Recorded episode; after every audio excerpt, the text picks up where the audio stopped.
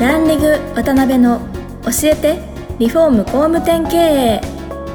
この番組は住宅業界に特化したコンサルティング事業と各種ネットワーク運営を手掛ける株式会社ランリグの代表渡辺翔一が住宅業界の経営者や幹部の方を毎回ゲストにお招きし業界のさまざまなことについてお聞きしていく番組ですこの番組は建築業界に特化したホームページ制作会社アババイ。リフォーム事業のためのネットワーク戦力。住宅会社のブランディングを支援するルームクリップ公認家づくりパートナーの提供でお送りします。工務店の社長も多様性の時代へ。熱海温泉型情熱親分型コンサル型。YouTube でちゃう型 SNS 長文語り型 AI 気になる型すぐセミナー開いちゃう型。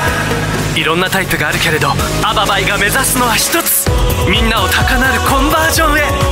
偏見だと人は言うかもしれない。そして実際偏見かもしれない。でも聞いてください。私たちは諦めない。工務店集客のプロフェッショナルアババイ。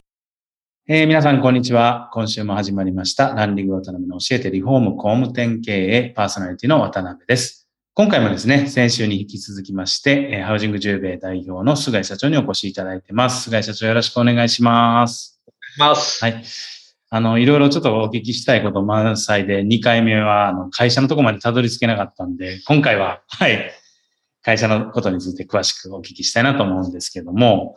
それこそあの、創業120年以上ということで相当な歴史を持たれてる、あの、はい、会社さんだと思うんですけど、実際その子供の頃からいろいろこう伝聞も含めて、なんかこうご苦労、今までの本当120年の中でのご苦労とか天気とか、何かエピソード的なものがあれば、せっかくなんでお聞きできたらなと思うんですけど。はい。はい、そうですね。まあ、手短にっていうところだと思うんですけど、あの、二代目が、あの、修太郎っていう、あの、人がいたらしいんですけど、はい、25歳の若さで病気で亡くなってしまって、で、あの、実は三代目は、まあ、どうなったのかっていうことになるんですけど、その25歳、その葬式の当日に生まれたという、あの、なんまあ、男家系だけで繋いできてる会社なんですけど、三代目が生まれて、で、初代菅谷十兵衛に7歳の時から引き取られて、あの、育てられ、もう生粋の職人として育てられたって話を聞いていますので、まあそういった、あの、もしかしたらそこで一歩間違えば途絶えていた可能性は十分にあったのかなというところでいくと、大きなね、危機だったのかなと思って、聞いてて、えー、思うんですけど、ね、確かに。うん、なんかね、面白いなと。うん、で、まあ、もちろんそこから、あの、すごい苦労されて、その3代目はもう生まれた時点でお父さんがいないので、ですけど、その、お母さん方の親戚の、えー、山を買わせてもらったり、木を買わせてもらったり、また家を建てさせてもらって、なんとか、すごい腕を磨いてって、そこでなんか、ハリー・サンダーの10名ということで、なんか腕のいい職人だよということで、なんか結構ね、あの、いい方向に行ってったっていう話は聞くんですけど。なるほどね。そしたらもうずっとものづくりというか、そういう、はい、形で住まられた会社なんですね。そうですね。ここからまあ社名の由来にもなりますけども。はい。こんな感じだね。はい。ありがとうございます。で、実際あれですかね、その、そういう中でもう継がれて、今でも飛ぶ鳥を落とす勢いというか、どんどん成長されてらっしゃると思うんですけど、現状のその事業構造とか、まあ、売上の規模とか、社員数であったり、ちょっと簡単にあの概要的な部分をご紹介いただいてもよろしいですか？はい、わ、はい、かりました。はい、今現在は、え従業員数でいくと、えっ、ー、と、120名、グループ全体で、はい。ただ、グループ全体なので、一応、えっ、ー、と、ちょっと今、今年からはね、えー、塗装の会社と、まあ、メインのハウジング10名って、水回り中心としたリフォーム会社、あと、職人集団の会社が、ケンシっていう会社があるので、えー、そこが今、職人が20人くらいいるんですよね。なので、あの、まあ、営業部隊含めたそのリフォームの売り上げ作ってくるところが100名くらい。あとは職人が20名。そんな感じの、えー、形になってますね。なるほどね。で、ショールームも8店舗出されて、はい、これからも、あの、増えていく予定なんですかね？そうです。うん、はい。あの、昨年のちょうど、まあ、売上でいくと33億。で、今年の3月末に、えー、9店舗目の水戸に、えー、茨城県の水戸にお店を出すことが今決まってます。なるほどね。で、実際それだけ順調に伸びてられる御社なんですけど、強みとか事業戦略というか根幹の部分ってどんなところになるんですか？あ、そうですね。あの、まあ、いろんなコンサルタントの方だったり、また、そうですね、一番の、まあ、また天気みたいなところになっちゃいますけど、親父が2002年にこのままではやっぱり、まあ、自利品って思ったのかわかんないですけど、やっぱり一番にはなれないということで、2002年からもう本当にリフォーム事業に完全に新築を捨てるぐらいの勢いでリフォーム事業に舵を切って、そこからのはまあ、この20年でこう、本当に年1億ずつくらいこう伸びてきたような会社になるので、もう本当に早い段階からリフォームに専門特化して舵を切ってくれた、まあ、ちょっと先駆者の利って言ったらあれですけども、そこの部分はかなり大きいかなというふうには思ってまして、で、ちょうど私が、えっ、ー、と、帰ってきた、えー、頃ですね、2011年から12年くらいのところで、あの、ちょっとスタジオ型の、まあ、大工のリフォーム専門店っていうところから、え水回りのリフォーム専門っていう形で、えキッチン並べたりとか、えトイレ並べたりとかって、まあ、実物が見れるショールームっていう形に、まあ、この10年かけて、あの、ショールーム化してったんですね。で、まあ、それに合わせて出店もしてたので、そこが、まず実物が見れる、また、まあ、水回りに、まあ、比較的特化しているという、えリフォーム業態に、え磨き込んでたところが比較的強みになってるんじゃないかなというふうには思います。なるほどね。なかなかそういう地域の競合さんでそういうモデルでっていう会社さんがないっていうことなんですかね。なんかもう少なかったと思いますし、うん、そうですね、2010年、12年あたりではやってるところっていうのは少なかったような、まあ、いろんなコンサルさんとかのね、アドバイスあって、そっち側に行ったっていうのはありますけども、最後決断してた。うん、はい。あの、やりながらはあるかあるかなと思います。なるほどね。で、まあそういう中で、ちょっと戦略的な部分とか、もっと力を入れられてるとことかは、もう少しお聞きしたいところであるんですけど、はい。あの、まあ根本の部分ですね、企業理念とか事業展開で、これだけはちょっと外せないなとか、はい。これだけはちょっと大事にしようねって思ってるような、まあ共有されてるような、そういう背骨の部分ってどんなところになるんですかね、御社。ありがとうございます。はい、あの、と、そうですね。それこそ、えー、事業承継をしていくということが決まった段階の中で、えー、まあ、実は親父の方にですね、あの、経営理念を書き換えたいんだという話をしていただいて、まあ、当初あった理念から私の中ではあの変わったというふうには思ってないんですけど、やはりあの、より、えー、キャッチーに、そして社員に、えー、まあ、今度自分が経営をしていくにあたって、えー、伝わるものにしたい、そういう思いを伝えられる理念にしたいということで、私たち2015年に一子団結という、うまあちょっとね、一子団結の地の字を志に変えて、えー、お客様のため、地域社会のため、仲間のために、えー、頑張れるような、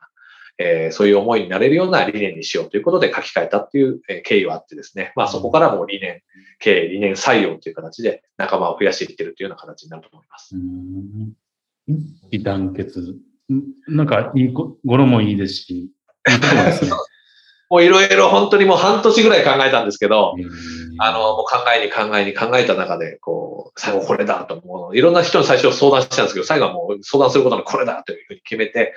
でも幹部のみんなの前で、あの、発表するときはちょっと震えましたけど、みんながどういうふうに受け止めてくれるんだろうと。そしたら、あの、やっぱりね、あの、もともといた、えー、親父が採用した社員ももちろんいるわけなんですけど、その方たちが、前の理念と何も変わらないですよっていうふうに受け止めてくれたときはもうすごくほっとした、安堵したのを今も覚えてますね。うんはい、久谷社長がその、その意思団結っていう理念を決めていくまでのプロセスであったりとか、まあいろんな、こう、中で、多分、こう変わられた部分とか、ああ、やってよかったなっていう部分とか、まあ策定されてからの変わった部分とか、なんかいろいろ効果みたいなものあったと思うんですけど、そのあたりって何かありましたか、やっぱり？そうですね。あの、当初、まあ、それ全部言ってるとあれなんですけど、やっぱ善意のお客様と生涯のお付き合いっていう言葉だったりと、匠の技っていう言葉が入ってたりしたんですね。そうすると、あの、匠の技っていう、例えば言葉でいくと、あの、やっぱ現場の技術っていうんですかね、そっち側の方に話が行きがちで、うん、僕はあの営業であったり、まあ、設計であったり、それも一つの匠だよというふうに捉えていたんですけど、現場の現場みたいな話になることが多かった。また、うん、まあ、親父はもう生涯のお付き合いをしていきたいから、まあ、全員、全部が全部お客さんとは思えないんだよな、みたいな、それが善意っていう言葉になってたんですけど、ちょっと細かいお客様とかが来た時に、この人は全員のお客様じゃないです、みたいな、なんか、あの、悪い面を取っている人がいたときに、これはなんか親父の思いと違うな、もったいないなというふうに思うようになりまして、ぜひそこの部分をちょっと違う形で、え表現できないだろうかということで相談させてもらって、理念を書き換えたという流れには実はなってるんですね。なるほどね。はい。まあ、だけどそういう背骨が、ね、あるかどうかで、本当お客さんにもそうですし、社内にもそうですし、全然違うんでしょうね。そう思ってます。うんありがとうございます。で、ちょっとぜひですね、今回3回目、あの、この視聴者の皆さんっていうのは、工務店の経営者であったり、リフォーム会社の経営者なんですけど、あの、伸びてこられる中で、こう、ぜひちょっとヒントになるようなこともお聞きできたらなと思うんですが、何かその、ハウジングジューベースの中で商品なのか、集客なのか、まあ、契約なのかっていう、まずその、そのあたりの概要ってどういう、こう、仕組みで、えっと、売り上げを上げてこられてるのか、利益を上げてこられてるのかっていうのをご紹介いただいてもいいですか？はい、ありがとうございます。はい、えっと、まあもう本当に工務店経営されてる方も僕もまだ経営者経営者経験3年なのであんまり言えることはあんまりないんですけど、うんうん、まあ親父はですね、あの、まあコンサルさんであったり、まあ勉強会みたいなところにまあ参加、特にそういう、まあ、勉強熱心だったと思うんですね。私もそういうのを受け継いでいろんなところに学びに行かせてもらってるんですけど、あの、本当にいいと言われたことを、あの、愚直に、えー、素直にやりきってきたというところで、まあ最初は、あの、なんすか、いきなり自分流にとかっていうのでやってきた会社だとは全く思ってなくて、あの、周りの会社、あの会社がすごいいい取り組みしてたよっていうところを、まずは、もう申し訳ないですけどね、パクって。で、それを、あの、磨いていく中で、なんか、なんとなく自分流になってきてるような気がしてるんですけど、もしかしたらただのパクリの延長かもしれないんですけど、もう本当に、そこをいいと言われるものを素直に、えー、やりきってきたという言葉にしかならないんですけど、あんまり独自のものを積み上げてきて、きて今があるというふうには今のところ思ってはないですね。はい。なんか僕もあのいろんなこう情報なんか勉強させていただく中で、はい、やっぱりマーケティングもそうなんですけど、やっぱりこの根幹になるところってやっぱ人の部分